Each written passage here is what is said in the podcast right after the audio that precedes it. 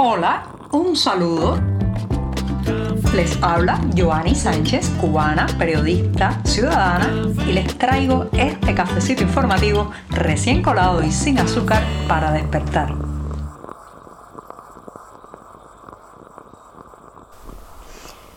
Llegó el miércoles y a la semana informativa todavía le queda mucho por dar, pero en esta jornada del 12 de abril de 2023 estaré comentando los temas principales de lo que ha ocurrido hasta ahora y también pues analizando algunas cuestiones que son de interés sobre la realidad cubana. Eso sí, desde una Habana que amaneció algo nublada, pero muy muy cálida y con una taza de café de la que me voy a dar ahora el primer sorbito del día. Después de este buchito, eso sí, amargo, les comento que pocas frases son tan ilustrativas del voluntarismo cubano, ¿sí? Ese voluntarismo que se ha convertido prácticamente en un padecimiento, en una enfermedad en la política de esta isla y que nos ha llevado a situaciones tan engorrosas, tan tristes y también tan irreversibles. Una de esas frases es sin duda convertir el revés en victoria que eh, llevamos arrastrando esa consigna desde los lejanos años 70. Se trata de una máxima que intenta pavonearse del triunfo, aunque los resultados nunca se vean y nunca puedan recogerse.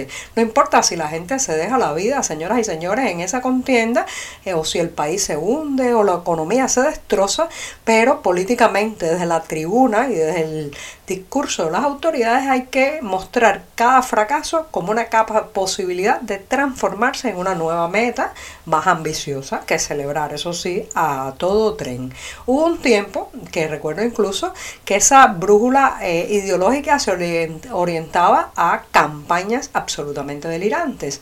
Por ejemplo, si venía un huracán, había que mostrarse prácticamente desafiante con los vientos, los chubascos, enseñarle el puño, sacarle la lengua y decirle que después de que pasara el meteoro, pues íbamos a reconstruir las viviendas, las industrias y la infraestructura mejor de lo que estaba así. A esos excesos se llegó en el discurso público cubano. Acá, ante cada golpe o contratiempo, se respondía con altanería revolucionaria y eh, bueno, pues se hablaba de que todo infortunio iba a ser superado por la fuerza del pueblo. Así fuimos, así fuimos acumulando desgracias tras desgracias de las que ni siquiera hemos podido como pueblo eh, pasar el debido duelo había que aparentar eh, victoria, felicidad, carcajearse y bueno, pues mostrarse también como que aquel infortunio no había causado ningún daño. Y así vimos el fracaso de la industria azucarera, eh, los éxodos masivos, el deterioro del fondo habitacional, la crisis económica y todo. Todo seguía siendo invisibilizado, todo fiasco seguía siendo invisibilizado por la propaganda oficialista. Lo que ha pasado es que con el tiempo, con el tiempo, bueno, pues esto ha derivado en maquillar el desastre, así sea de una manera torpe y ridícula. En las últimas semanas hemos visto varios ejemplos.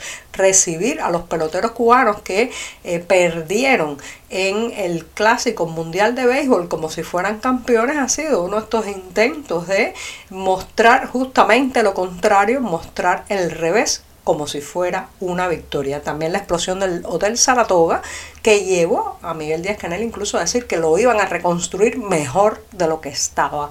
El incendio de los supertanqueros, que ahora aseguran van a levantar otra vez los depósitos, pero esta vez más eh, con más, eh, digamos, eh, parámetros de protección y rigor. Así, los excesos de engreimiento nos han ido hundiendo y poco a poco, bueno, pues el régimen ha ido haciéndose más torpe en este maquillaje de la realidad. ¿Saben por qué?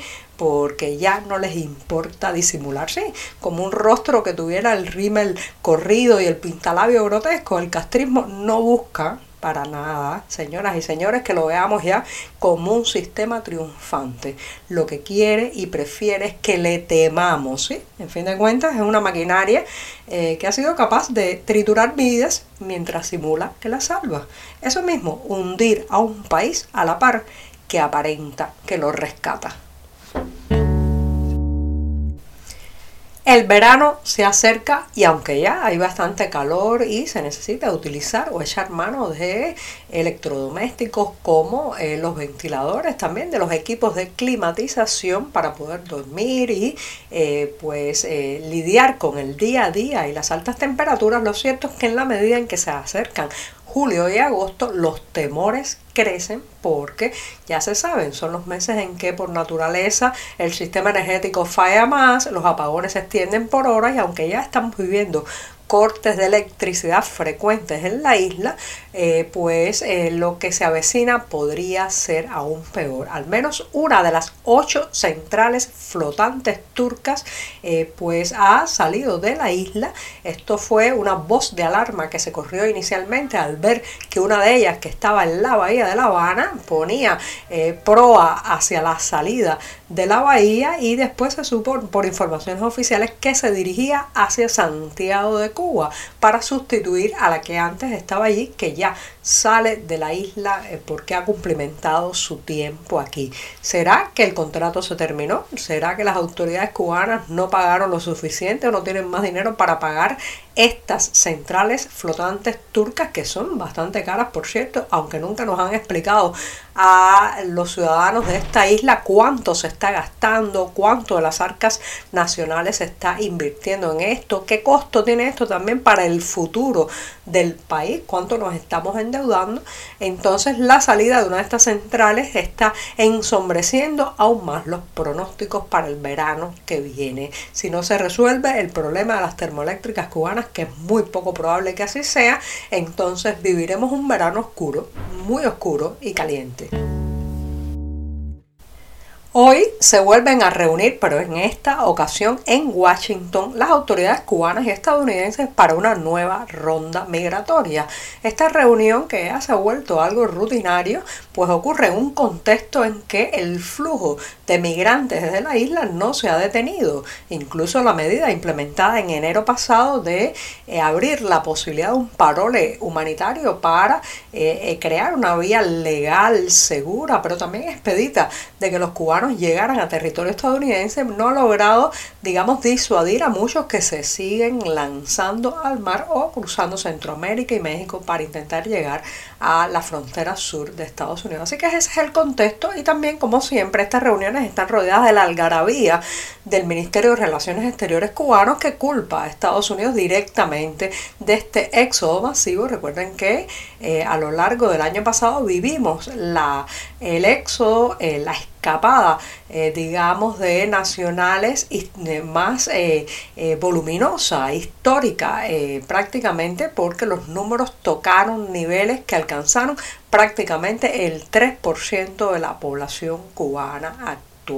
Así que bueno, las autoridades cubanas culpan a Estados Unidos, que dice que incentiva la eh, migración ilegal, pero lo cierto, señoras y señores, es que los cubanos se van a cualquier parte, entonces vamos a tener que culpar al resto del planeta cuando en realidad la responsabilidad está aquí dentro. Sí, la isla en fuga nace de la necesidad de encontrar otros horizontes de libertades individuales, profesionales y cívicas.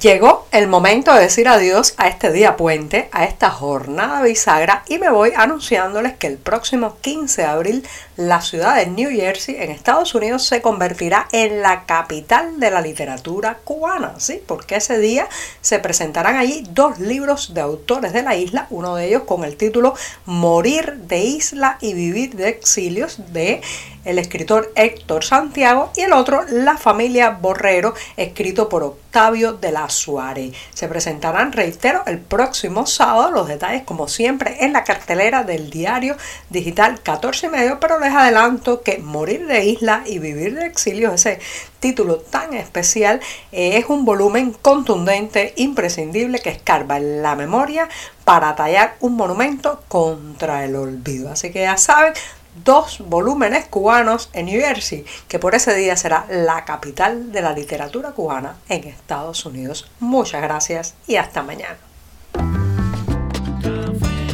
Por hoy es todo. Te espero mañana a la misma hora. Síguenos en 14medio.com. También estamos en Facebook, Twitter, Instagram y en tu WhatsApp. no olvides, claro está, compartir nuestro cafecito informativo con tus amigos.